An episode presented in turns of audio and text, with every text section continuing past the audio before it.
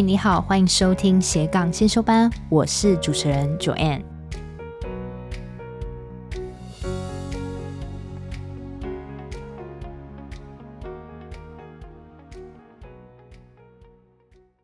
今天的来宾邀请到 Will。他主业是在科技公司写文案，他同时也是一位跑者。他曾经跑过一百公里以上的长马拉松，也是因为这样的契机呢，让他开始了他的斜杠事业。他在二零一四年的时候成立 Runovor 公司，Runovor 呢是一家运动补给品的公司，主要生产天然又容易携带的能量棒。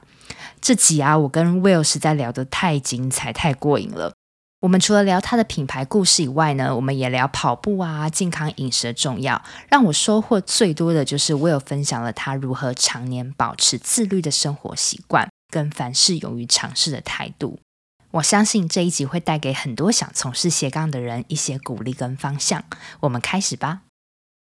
谢谢 Will 今天特别来我们的节目。其实我对你还蛮好奇的啦，因为我自己其实说真的，我我是一个马拉松的初学者。对，我目前是跑过三次半嘛。我听到说你跑到一百 K，我真的是超级讶异的。其实我也是最近才踏入这个马拉松的世界，然后我就看到你说，哎，你第一次跑的比我慢呢。当然的，对，我非常的讶异。你你是为什么突然开始想跑马拉松或半马？这个是非常的奇妙的一个过程，因为我以前就是一个非常讨厌运动的人，就是我的体育成绩甚至会被当的那种人。但是因为我就是找不到一个我喜欢的运动。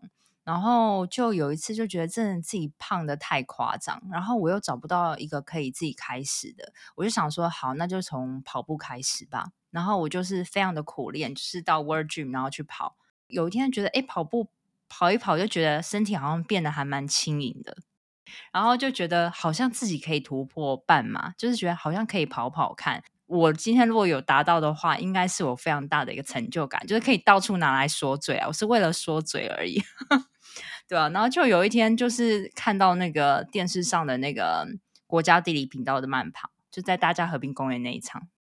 而且那时候我是看那个袁咏仪，她穿的那个 T 恤很漂亮，所以那时候是想为了得到这个赠品，然后就去报名，然后就因为有目标嘛，然后就开始苦练，就真的成功踏进第一次的半马的比赛里面。然后跑完之后，真的是所有人都不敢相信。跑了，你跑了几个小时？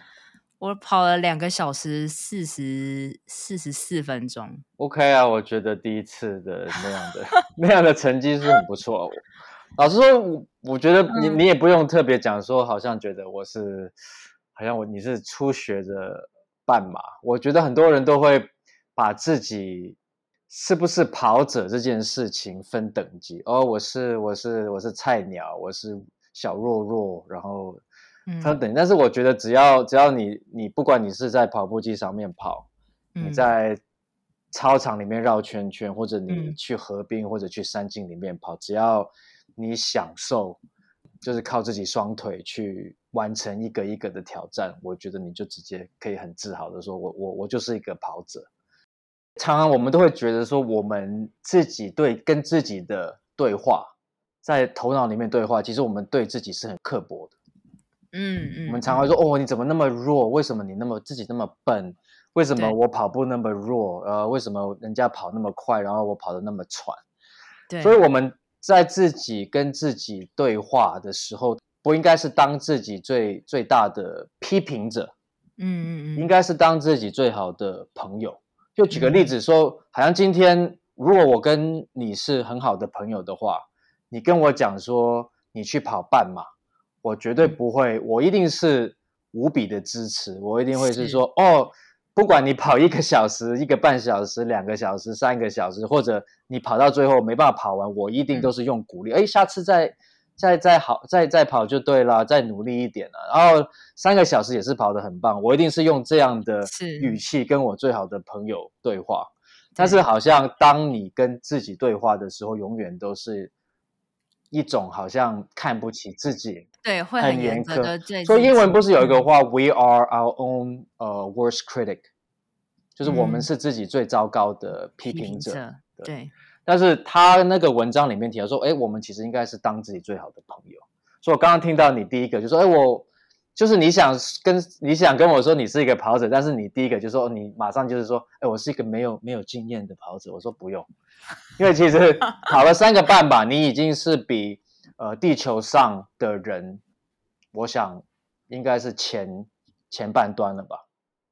哦，好，举个例子，我我我还听过一个笑话，他有有有人问我说，也不算个笑话了，就是以前我我都会朋友同事都会问我说，呃，你礼拜六都干嘛？然后我都说我礼拜六都，呃，我这个我就会说我这礼拜六要去跑马拉松，然后他们就会问我说，哎，一般人跑马拉松要多久？我的回答永远说，一般人是不会跑马拉松。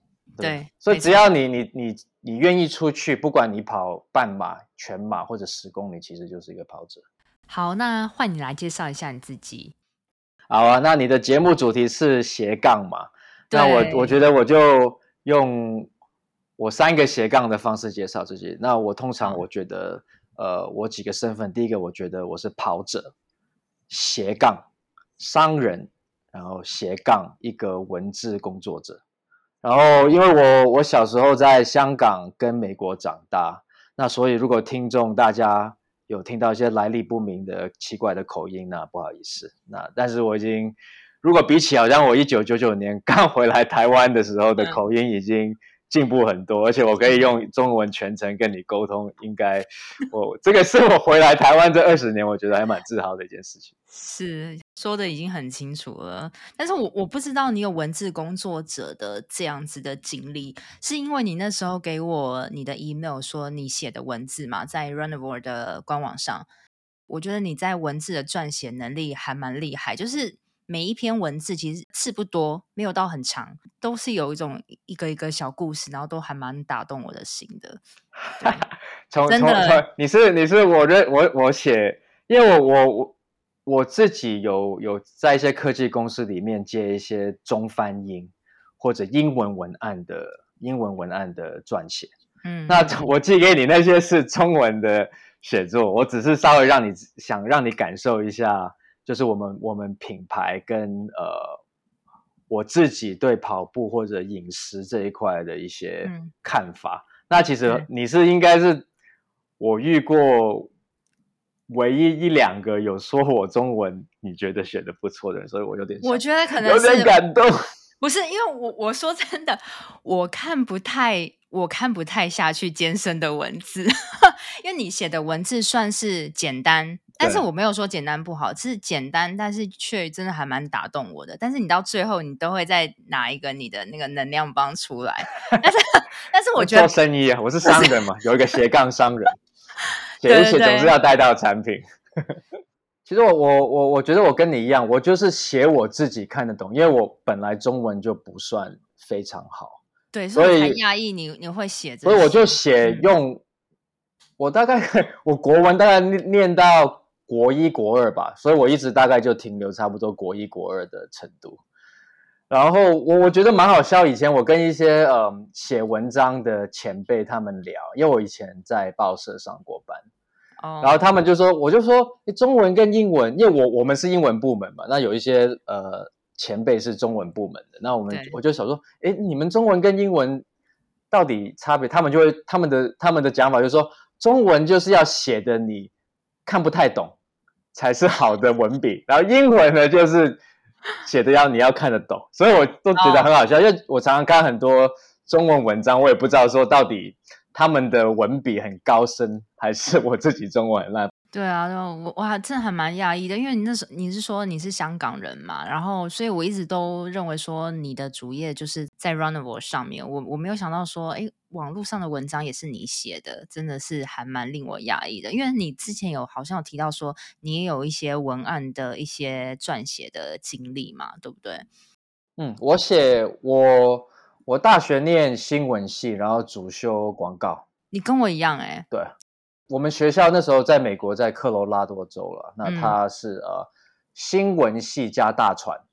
那其实我那时候一直都是很想说以呃创意文案这一块来来去来去当我的 career 啦。但是后来那、嗯、那时候因为我大学毕业，然后就马上回来台湾。结果就进入了一个就是新闻网站一个报社里面，嗯、算是我第一份工作。也想要问一下，就是你那时候在写文案，你有什么样的技巧？你怎么样去利用你的文案，把你的东西给带出来？这样子？你说后来创业之后吗？对，创业之后的我看到的那些文案。嗯，我其实我一直没有去很很深入了解我写东西的哲学。我很不喜欢做那种。就是人家看完的内容之后是没有引起任何的情绪。我通常写一写的时候，我会自己会起鸡皮疙瘩。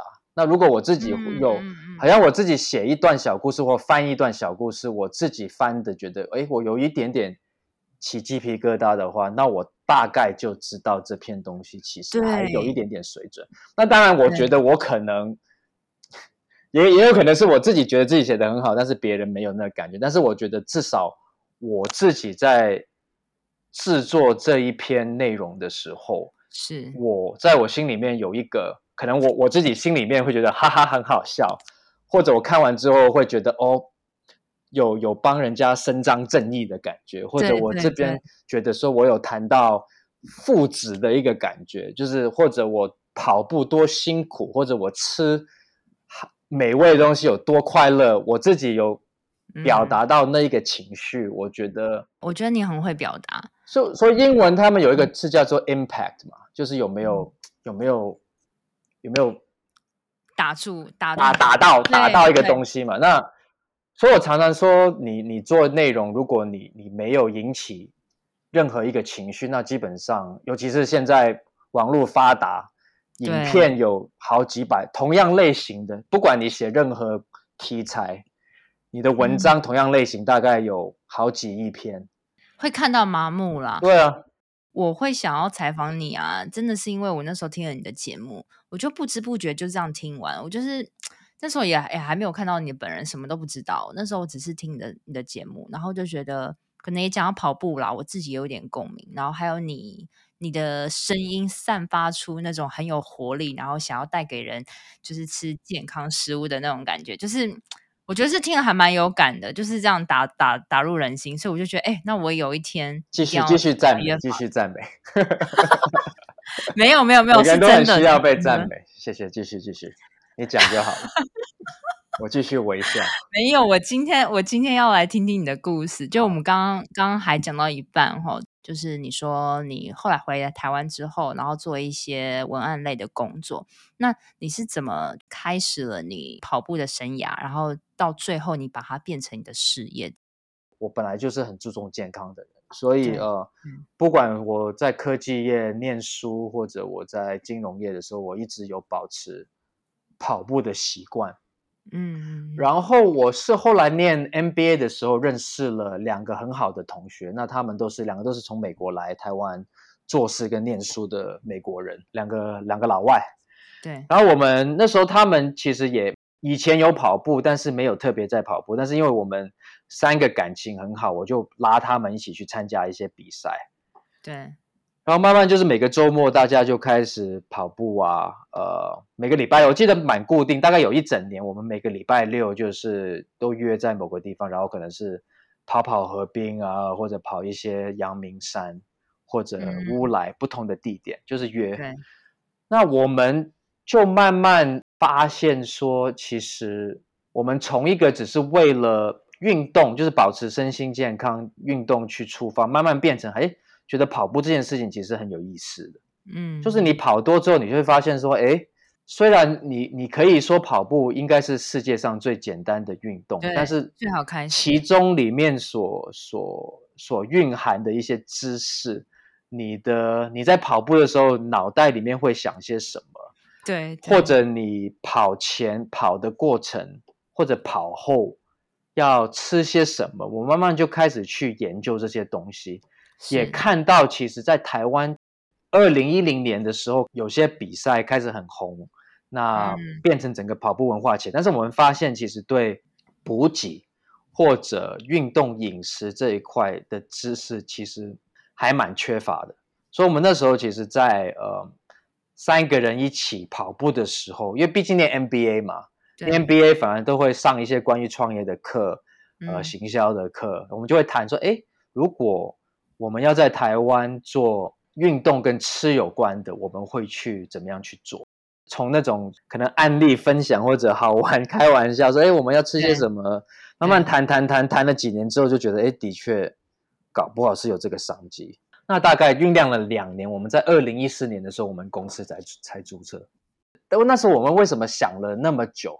是。讲两年的原因，是因为为什么我会去跑百 K 的原因，是因为我之前已经创业了一次，对，做一个网络公司，然后我是失败的，是，所以那时候就觉得刚好没工作，然后时间很多，那我就想说有点中年危机，就就说就找他们俩说，我想做一些比较疯狂的事情。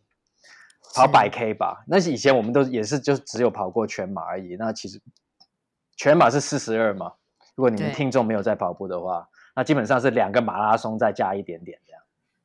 所以这很，这对我们来讲是一件很夸张的事情。当然，其实跑百 K 现在这个文化是很普遍的，台湾也是。这样子要跑几小时啊？我记得那次我跑了十三个小时吧。但是算是算是慢的，冠军可能一百 K 跑九个小时就就搞定。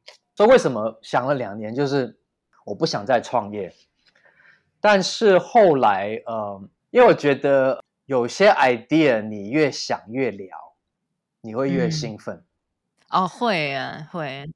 所以为什么我觉得说，有时候很聪明、很聪明的人。他们会想得很透彻之后，因为他们会看到你这个 business idea 所有的弱点在哪里。没错，没错。那好像我这种不算是智商非常高的人的，我就会觉得，我就我就纯兴奋就够，就说哦，这个点子有搞头，有点像周星驰那个 少林足球，说有没有搞头？我通常都我通常都会觉得有搞头，然后再加加上刚好有两个很好的伙伴在那边一起。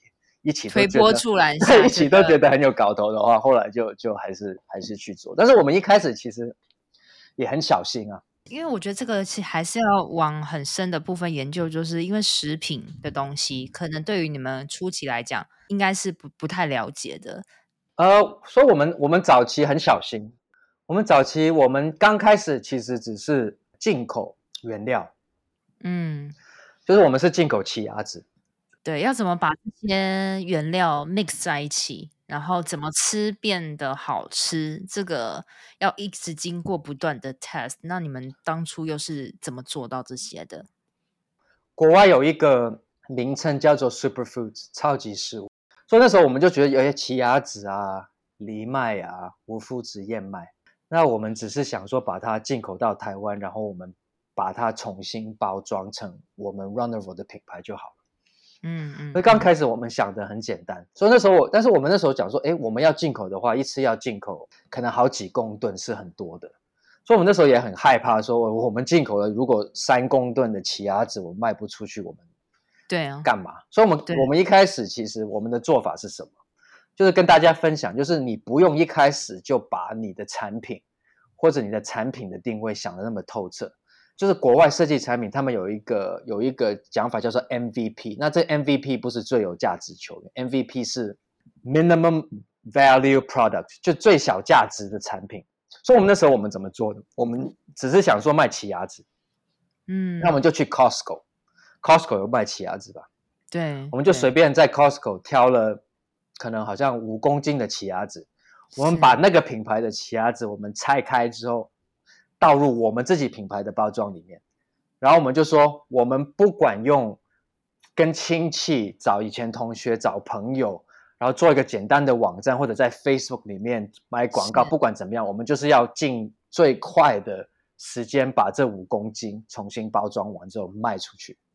对，所以那时候其实我们没有没有什么策略，我们先不谈，我就说我们有没有这份勇气或者这份心力去把这五公斤可能在两个礼拜把它卖完。嗯，然后如果有这个能力之后，我们再去谈进口一三公吨吧。是啊，所以我们就是其实那时候都很阳春的。我们的网，我们先还没有先，我们我们品牌叫 Runnerville 嘛，我们那时候就叫 Cheer Taiwan，就是奇亚籽台湾，一个很阳春的品牌。所以奇亚籽是从台湾的 Costco 进的。对啊，对，就我们只是只是大家都不知道，但是我们只是说用用那个品牌。来去试试看到底用最快的方式。奇亚籽在我们身边，我们还没有去扩大我们的市场，只是在我们身边的这些人到底有没有人对奇亚籽这件事情有兴趣？先看一看。后来呢？对对，就是很快就卖卖完，就是我们真的就是一个一个 Facebook 一个朋友问说，你要不要买？你要不要买？你要不要买？然后我们的网站上面稍微做一些很基本介绍奇亚籽的一些文案，让大家知道奇亚籽是什么。然后大概很快就卖完吧。然后我们后来算一算，说到底，呃，我们注册这家公司，然后进口第一批奇亚籽要花多少钱？那后来当然也是算一算，就说，哎，我就说好，就算这一笔钱我全部亏了，我会不会饿死？我说我也不会，所以其实风险也很低，因为钱不多，顶多就是花一些时间嘛，反正就是一些风险评估。那我觉得哦，可能。要多少钱？然后三个人算一算，说分三人分三份。然后我说，我这这一笔钱我没有了，我怎么赚回来？我说也很简单，反正就回去工作就好了。对对对，很快就可以赚回来。所以其实也饿不死，我也有存款，所以就就做了嘛。这个就是我我一直觉得说，我刚刚提到说，没有没有 perfect timing，没有最完美的时机让你创业。有时候就是你要去做，就是去做吧，因为你可能。你搞了半年之后，你大概才会真正知道说有没有这个市场。是啊，你用想的想不出这个市场到底有没有办法接受，都是一要用最阳春的东西，然后先去试，哎，觉得有，那我们再去慢慢去改进。所以你现在变成做到 super food，我吃过的像是咖啡的，然后还有很多综合的口味的，而且我必须说还蛮好吃的。哎，我们原本没有预设到它是好吃的东西。一定要好吃啊！好像你你跑你跑一百公里，你要在路上十几小时的话，还有还有一百英里的比赛，你可能要跑二十四小时也也有可能。那过程当中，你就是要有一些好吃的东西，让你心情好一点嘛，否则真的很辛苦啊。我之前是塞糖果啦，就是在在跑步跑跑到一半，真的哦很无聊，很无聊，然后坚持不下去的时候，塞一个带有盐的那个糖果。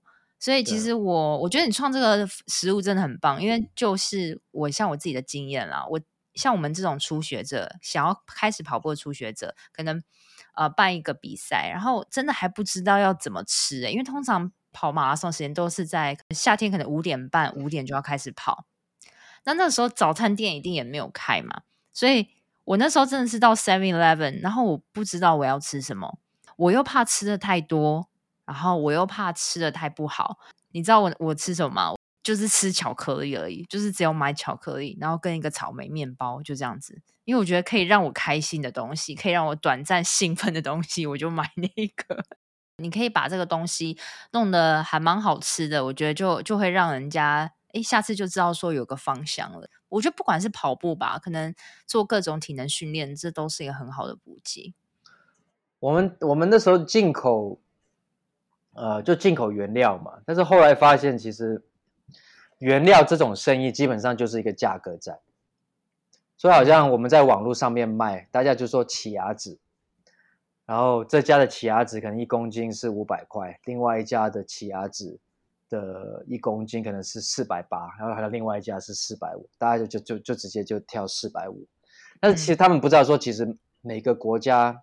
的奇亚籽其实它的营养的价值都有点不一样，所以我们后来发现，就算我们的奇亚籽，我们是那时候是从尼加拉瓜进口，嗯，它的 Omega 三是很丰富，嗯，但是我们在网络世界里面是没有太多机会跟人家去解释为什么我们的东西比较好，所以我们后来发现，其实哎，我们有这些超级食物的原料，无麸质燕麦啊，呃，不同的坚果啊，可可脂都进口进来，嗯、但是。我们要开始做一些比较有附加价值的的产品，嗯，所以当所以我们呃，我们的能量棒其实不复杂，基本上就是刚刚提到的，呃，很多坚果啊，一些种子啊，呃，燕麦啊，嗯、呃呃，葡萄干啊，椰枣干，这些都是天然食物，把它整合在一起，变成一个很方便的东西。我刚好吃到一半，就里面非常丰富哎、欸，对啊。好像举个例子，很丰富哎、欸。有些有些以前我参加一些节目，然后人家会问我说：“对，你们你们的能量棒有什么特别？”那我永我永远我我的官方回答就是说，我们东西有一点都不特别，嗯、我们 Runnerville 什么都没做，有做东西的人是 Mother Nature，就是大自然都已经帮我们设计了、研发了最棒的补给品。我吃的这个全部都是都是全部天然的东西挤、啊、挤在一起，好像你可以看得到，就是有我们说有有坚果，其实你看得到有坚果、嗯、非常多。你说有奇亚籽，上面一颗颗黑的就是奇亚籽。所以其实我们我们什么都没做，我都会回答说我们什么都没做，我们只是把很天然的东西把它压成一个你可以方便携带。就是举例子，就是你你早有时候早上起来要运动前，你可能起了晚，你没时间准备比较健康的早餐，其实你就直接吃一个，你就有两百大卡。嗯，或者你你跑马拉松，你要跑四五个小时过程当中。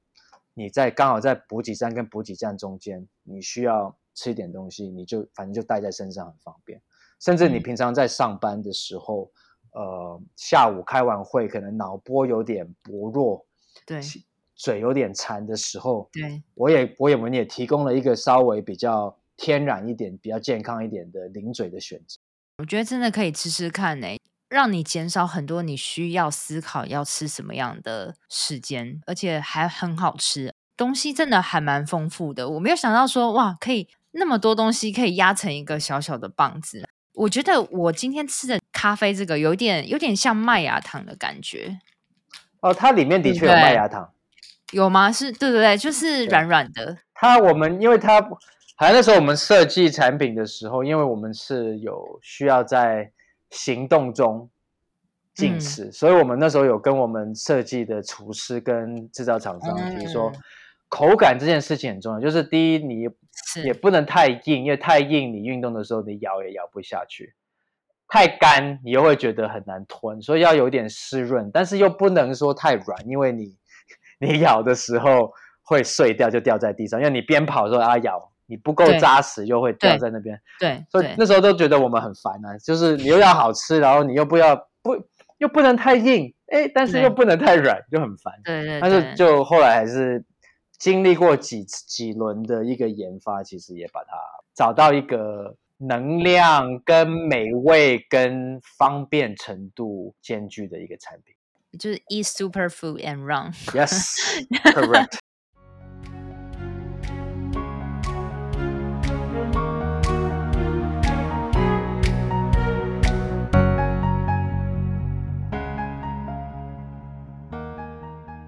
我我有听到你说，你觉得你你觉得你自己不算是一个吃的很健康的人。我不是啊，基本上我们大部分人都是一直在吃呃慢性毒药了。嗯，对，就是在吃慢性毒药，就是就是看你什么时候被毒死而已。就就是很多很多的果糖，好像我之前觉得很好笑，就是我记得那时候不是台湾莱猪炒的嗯嗯很热吗？是我记得有一次新闻记者在访问一个人，一个就是路边一个人说，你你对莱猪的看法什么？那他就讲了很多，就莱猪很可怕什么。但是他我记得印象很深刻，就是他手上是拿着一个珍珠奶茶，就是应该是很毒，就是应该是世界上数一数二很不健康的东西，就里面没有一个好东西。然后。就是一直在喝那个，然后再回答说他怕来猪，但是他其实已经，或者我有一次跟一些以前旧同事在聊，他们在聊说美国猪啊什么，然后他们就是掉根烟，然后说哦来 多可怕，我就说你都已经在抽烟，然后一直在喝 whisky，然后你你跟我说你你还怕吃几块牛肉，所以我觉得我们基本上，因为我们每天都是在吃慢性毒药，所以我们身体。有那种就是呃长期就是一直有在发炎的状态，所以为什么很多人每天早上起来，他们早上起来就是很累，然后起不来，睡眠很差。但是我我老实说，我给你个建议，就是你试试看，给自己一个规律，就是你今天你只吃天然，就是吃的很干净，你吃三天，嗯，三天就好吗？你会发现你的身体原来你早上起来是可以。那么舒服的哦，我都没有体会过。你可以试试看，因为因为我我我吃的算是非常健康，当然我有时候也、嗯、当然也会吃些零食，我不是修佛那么夸张。因为我还看你说你有开始吃素，对，我是我是吃素，所以嗯，当我好像我尤其是有个重要比赛的前一个半月，我是吃的很变态那种，就是我我可以吃到很干净，我一点化学我都可以不碰，哦、然后肉都不碰，什么我会吃的很夸张。然后，所以我我我我知道说身体，我们的身体其实是可以多轻松，带给我们多快乐的感觉。嗯，所以有时候只要我、嗯、可能我连续两个礼拜都吃很健康之后，我有一天。可能刚好呃去朋友的生日会，然后喝了一点酒，或者吃了三块生日蛋糕之后，我隔天我那个反应是很大的，哇，就是那种哦，想到我就就回到那种好像我以前二十几岁还在酗酒抽烟那种感觉哦，对，原来原来原来是我要试试看三天，先三天，因为我真的是吃的很不健康，对啊。老实说，我好像我我举个例子，你你可以吃些什么？你可以试试看，你早上可以一个水煮蛋，然后蒸些地瓜试试看。嗯，然后中午你可以看看说，就是我知道你可能有在吃肉，那可能鸡胸肉啊，配一些沙拉或者酪梨。嗯、那晚上可能也是一样，可能蒸个藜麦饭啊，或者燕麦饭，可能花椰菜去蒸一蒸，然后就试试看一天吧。我相信一个礼拜可能有点难了，但是相信说一天两天，我相信每个人。只要有一点点自制力，应该一天两天是 OK 的。好，我试试试试看，然后回报我我功课，然后你再回报给我，有什么感想？对，好像我我本来就不算是一个睡眠很多的人，但是要需要睡很多人，但是我发现我只要维持可能连续好几天都吃的很好的话，嗯，我需要的睡眠更少，就是我觉得我可能。平常可能七个小时就够，但是如果吃的很好的话，可能六个小时就是就会醒，然后醒来是哦，我睡够了，我要起来做事情。哦，从来没有我觉得我睡够，真的吗？我觉得大概可能要七到八个小时我才会睡饱。但是你八小时起来，你是很你是呃、嗯、还是耶、yeah？第一个呃，还有我我有时候睡六个半小时，就是我就自然醒啊，然后就是哎，有时候看到闹钟哎什么。四点半你就醒，你睡了六个半小时，然后我就说要不要再睡？但是我觉得好像这就是够了，我就起来就是准备运动，好想要达到那个境界，或者准备，好像我我现在都是呃，大概四点就醒了吧，然后是自然醒。哇，按几几点睡啊？我大概如果没有什么特别事情的话，我可能八点钟就上床就看书，然后可能看半小时一个小时就睡意就到，可能九点多应该就睡着。哇哦，这样这样多久的？这你这样维持多久的时我以前喝酒喝比较多的时候就，就如果一喝酒就是跟你差不多，就是隔天是呃。但是我大概二零一九年，连酒也酒喝酒这件事情也戒掉之后，大概就维持这样。就是我觉得换取了很多很多我的时间，就是我基本上有时候我四点钟起来，嗯，我可能泡一杯咖啡，然后。喝完我就出门跑步，嗯哼，然后跑完回来可能才五点半吧，五点半六点，哇，这样我可能我洗个澡，然后可能做些伸展，然后我就可能开始工作，因为精神很好嘛，运动完什么思绪很好，我可能我我一些客人他们可能十点钟才上班。我大概十点钟的时候，我大概都已经把他们要要我做事情，我都做好就回去。哇，这样这样效率，像效率真的是大大提升很多哎。我觉得斜杠基本上你就是要，因为斜杠代表你有可能两到四份工作嘛，对不对？对。所以你就是要看看怎么样，呃，有效率。我很多听众也有反映说，下班后基本上是没有体力再去做斜杠，这个。我非常感同身受，因为因为有时候你上班一整天，你要耗费的体力跟脑力很大，然后你下班后要怎么样去提起精神在做这些？这个你有没有什么好的建议？健康啊，就是如果你健康，嗯，你当然就是有比较好的精神去从事你上班额外的一些想做的事情，不管是运动或者做 podcast 或者写书。嗯，但是我觉得。怎么样可以去克服呃下班之后没有心情或者没有体力这件事情？我自己有一个，可是你很难，你很难想象。不会，我我我我有，当然也不是铁打。嗯、刚刚提到就是我笨，我笨笨的，然后我有时候就是想去做，所以我通常有时候呃，我不想去做一件事情，但是我知道我应该去做的时候，我通常就是基本上你只需要五分钟的一个动力。什么意思呢？嗯、就是呃，我可以我可以说脏话吗？应该可以哦。可以啊。就是我通常我会跟自己讲说，fuck it，let's do it。就是我会跟自己，就我当然我一开始说对自己跟自己对话要对自己好一点，但是有时候自己需要被打打屁股的时候，我就会这样讲说，因为其实你有时候只需要你是回家坐在沙发上面，你在那边挣扎。是啊，我运动也是。我，我要我要去健身房，我要不要换衣服？嗯，嗯呃，或者你。举个例子，我是早上早上四点钟起来，你看到外面下大雨，哦，你你就是想一下说，我要不要去换鞋子？我要换衣服，我到底要不要继续淋湿？对啊。但是通常你只需要跟自己大概一分钟对着对话说 “fuck it，let's do it”，然后你就赶快换衣服，你就不要想，你就换衣服换。因为其实夏天跑步，你跑完也是全身都是湿啊，是跟跟下雨被淋到其实没差，而且人体。有个笑，就人体皮肤是很防水的，你不用害怕。对，我都会跟自己讲说，我记得以前我有一次跟我，我下午的时候，那时候我儿子还没有去美国，我还在台湾，然后我就在那边看着窗，说，呃，我哦下雨，我很想去跑步。然后我儿子就突然转过来说，呃，是谁说下雨不能跑步的？然后我就我就跟他瞪了一眼，就是我瞪了他一眼，我就知道他没礼貌。我瞪了一眼说，那后来我想说。哎，很有道理哦。为什么下雨不能跑步？就开始，反正就是流汗了，啊。那你，你尤其是夏天，我我现在夏天我跑一个半小时回来，基本上大家看到我都会觉得说你刚洗完澡嘛，所以没有差别。而且下雨更凉快，所以我现在基本上我已经克服下雨这件事情。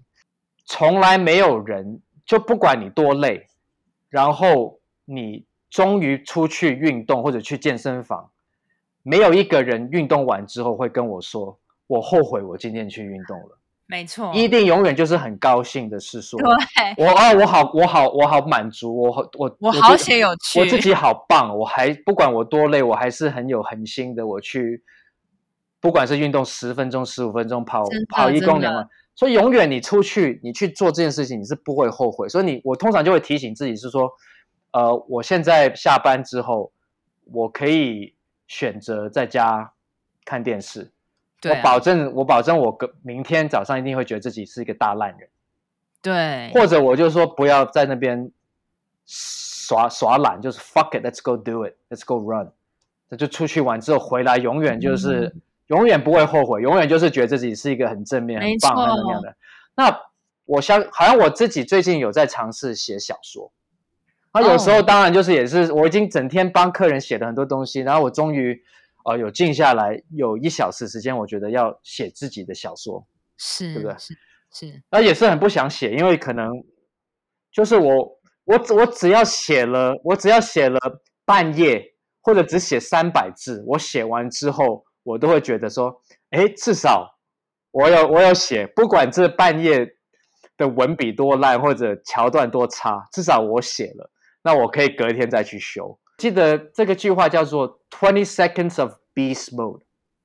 beast mode 就是狂野的模式，就是让自己有二十秒的勇敢。你这二十秒当中，你就不要去想，你就说我要去运动，嗯、我要赶快把我的 podcast 的大纲写出来，我要赶快约我下一个来宾，我赶快要、嗯、呃打开我的部落格去写，或者赶快把我的 business plan 写完。是是，永远都是不会后悔的一件事情。就像我每次很常常在运动后讲的，因为我在运动前我真的是一直在挣扎，想说我到底要不要去，然后就一直很痛苦。然后后来真的去跑完之后，都会说哦，感谢曾经努力的自己，感谢有跑过。最后我也想问一下，就是我们观众最困扰的一点啦，就是他们会不晓得说自己究竟热爱什么。他们也很担心自己没有足够的技能，所以我也想要请教你，就是当初你找到你自己 Runivore 的这个事业，你究竟花了多少时间？然后你是用什么样的方式才发现说，哦，这就是你真正热情的所在？老实说，我觉得我我我到现在，你说我确不确定这是我喜欢的事业，或者是会怎样？我我我到现在都还不是很确定。但是维持了那么久，欸，哎，它维持那么久，但是，嗯、呃，到底 Runivore 会走到的终点是什么？我其实我我我到现在也不确定。我这个人我不会，我不是那种很聪明或者我想得很透彻的人。嗯，我可能只想我我只会想说，呃，好，我要斜杠，那我今天要做什么？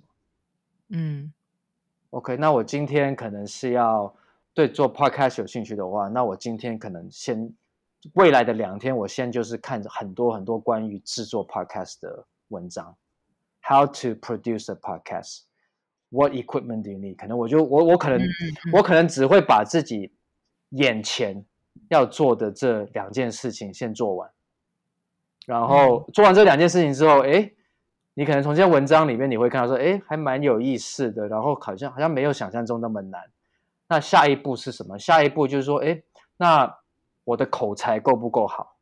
嗯，那到底是不是有一些口才的课程，或者有没有一些口才很好的朋友或者前辈，我可以去跟他们聊一聊学习？你知道，就是跟跑马拉松一样嘛。如果你你起点的时候你就一直想四十二公里，四十二公里，四十二公里，你会觉得很害怕。嗯，但是你就是一个一个牌子嘛，五公里，五公里，五公里，五公里，五公里，五公里，五公里，突然你就跑到三十五公里了，然后就说，哎，六公里啊，六公里不就是我平常在河滨来回跑一跑四十分钟搞定嘛？那就，其实我觉得，所以我为什么我讲说，嗯。没有没有最好的时点。如果你要把所有事情都想得很透彻，我相信你问任何的，不管是计划斜杠或者创业家，嗯、他们第一版的 business plan，他们五年后回去看都会说都是屁话，因为永远市场都在变，你也在变，你的合作伙伴都在变。其实你你是一个算是你有想到什么事情，你就非常有效率的，就是直接 just do it，边做边调整。其实也没有想到很多说哦，我一定要找到什么样热情，所以我想了很多，我才开始做，就是先先做再说。然后做的途中可能会发现一些觉得更有兴趣的事情，然后再慢慢延伸出来。我觉得是一个平衡啊，就是呃。嗯你想到，当然你不能说真的完全就是说想做就做，但是还是要想一下。但是我觉得只要在你自己能够接受的风险范围之内，就去做啊。那顶多顶多就是不成功嘛。嗯，我觉得跟跟刚刚我们提到运动的想法一样嘛，就是你至少知道。我很我我是一个很讨厌不知道的，就是不知道未来的人。就是我我觉得。就是我，我已经想到这件事情，我我我很想知道，说我做了之后会怎么会怎么样？反而就是一直一直想，一直想说，呃，不知道做了会怎么样？这样反而觉得好像有点有点不舒服。是是，好像我觉得可以给大家一个概念，我觉得很多人不知道怎么走下去，或者觉得有点被被困住的原因，是他们同时间讨厌两件事情。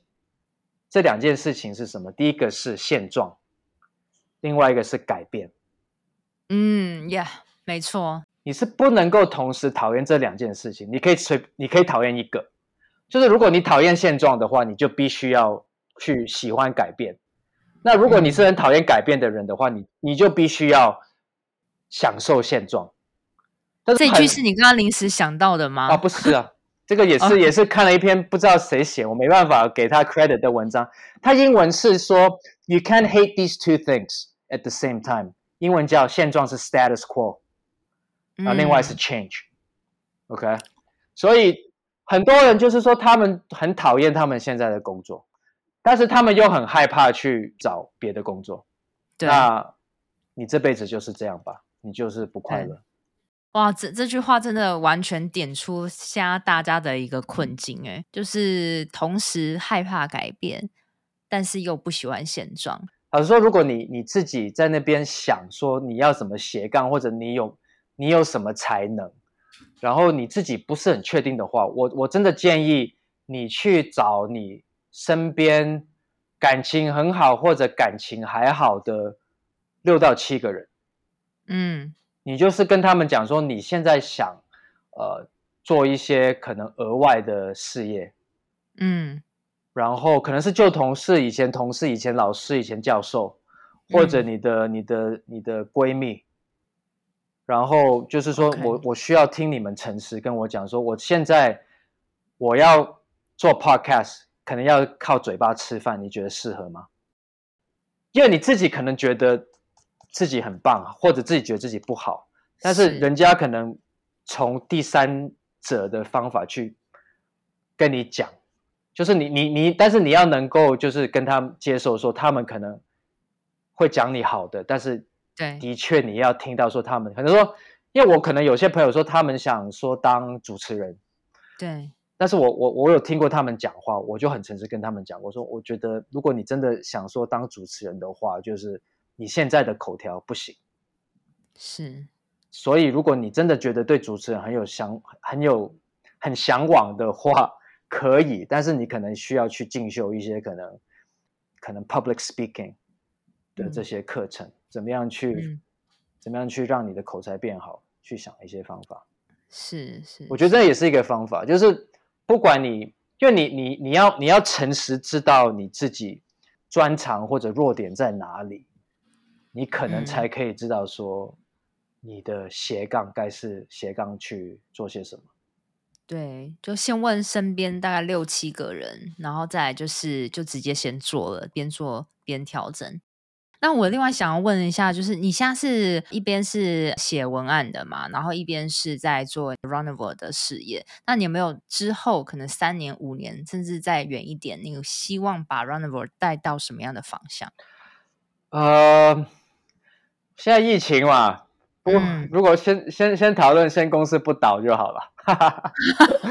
因为真的的确，因为我们是运动补给嘛，比赛补给的比赛补给的产品，那没有比赛。其实我们这三四个月其实的确受到很大影响，但是我觉得，呃，因为之前经营的还不错了，所以其实还算是稳定的生存着。因为我记得你们不是只有到到台湾吗？是全球的，没有到全球了，但我们好像香港、泰国、新加坡，但是就刚好我们几个重要的市场，刚刚提到都是受疫情影响啊，好像。香港也是没有比赛啊，新加坡也是没有比赛，那泰国其实更糟糕，也是没有比赛。就是如果说听众他们可能想要买的话，你会比较建议他们可以到哪里买？除了官官网之外，是不是你还有？我看到台北还有是还是有蛮多据点有在卖你们的补给棒。到我们的网站上面就是呃 triple w runnerverse dot com，然后上面除了我们自己网站以外，他们有个地方是说你拉下来就可以看到我们所有。北中南部的据点，就是也有一些合作的商家，他们会进我们的东西。不知不觉，好像从你跑步的故事中带到很多的坚持跟人生态度。我觉得跑步不是只是跑步，就是还有自己的对话。你爱上你爱上跑步这件事情，我觉得绝对会对你接下来不管你想从事任何事业，一定有帮助。因为同样你刚刚提到的，嗯、你那。你完成一场很艰辛的比赛的自信心会燃烧到你生活其他的方面上面，所以建议听众如果没事的话就跑起来吧，会慢慢的懂 Will 今天的内容，听了之后会觉得更加的深刻。OK，好，谢谢 Will 来到我们斜杠先修班的 Podcast 节目，非常高兴今天分享了很多很多非常。务实的一些经验，然后也听得很精彩，谢谢，谢谢，谢谢，谢谢大家，拜拜。快速跟你做一下这集的重点整理：第一，我们常对自己很刻薄，我们不应该是当自己最大的批判者，我们应该是要学会当自己的好朋友。第二，Will 写文案的技巧就是用字不用到太深奥，但要读者看完之后能引起一些情绪。通常他自己写完后，如果觉得起鸡皮疙瘩，通常这篇文章水准都不会到太差。第三，不用一开始把产品定位想得太透彻，要先从最小可行性商品开始找身边的人，马上测试就对了。第四，你可以尝试吃天然的食物，吃三天看看，你可以发现原来早起是可以那么的舒服，而且你需要的睡眠时间甚至可以比平常更少。第五，斜杠者最需要的就是体力跟保持健康，Will 自己的方式是他每天早睡，然后早起运动，利用早上清醒的时间做很多事情，这样效率会大大的提升。第六，如果你准备要做一件事情，但是你非常的挣扎的话，你可以让自己有二十秒的勇敢，在这二十秒之间，你什么都不要想，赶快起身动起来，千万不要让明天的自己后悔。第七，如果你想到一个商业的 idea，只要评估是在自己可以承受的风险范围内，就马上做起来吧。因为创业没有个完美的时间，市场也不断在变化，没有人一开始就有一个完美的 business model。第八，一般人困住都是因为同时间讨厌两件事情，就是他们同时讨厌现状跟改变。你只能选择讨厌一个。你讨厌现状，那你就必须做改变；如果你讨厌改变，那你就必须接受现状，这样你生活才会越来越稳定跟快乐。第九，如果你想到一个商业的 idea，你可以试着多问身边六七个朋友，去跟他们讨论自己适不适合这样的商业模式。之后呢，我会固定在每周二的早上上架我的节目，希望收听的你，我们都可以一起忠于自己，找到让自己闪闪发光的热情事业。你现在在通勤的路上吗？还是你正在做家事，还是运动？不管你正在做什么，我都很感谢你，居然花了时间选择收听我的节目，而且听到了最尾声。希望我的节目对你人生启发有帮助。如果你喜欢这集的收听，我很希望你可以花一点时间帮我在平台留言评分，这会是我最大的创作动力。谢谢，我们下周见喽。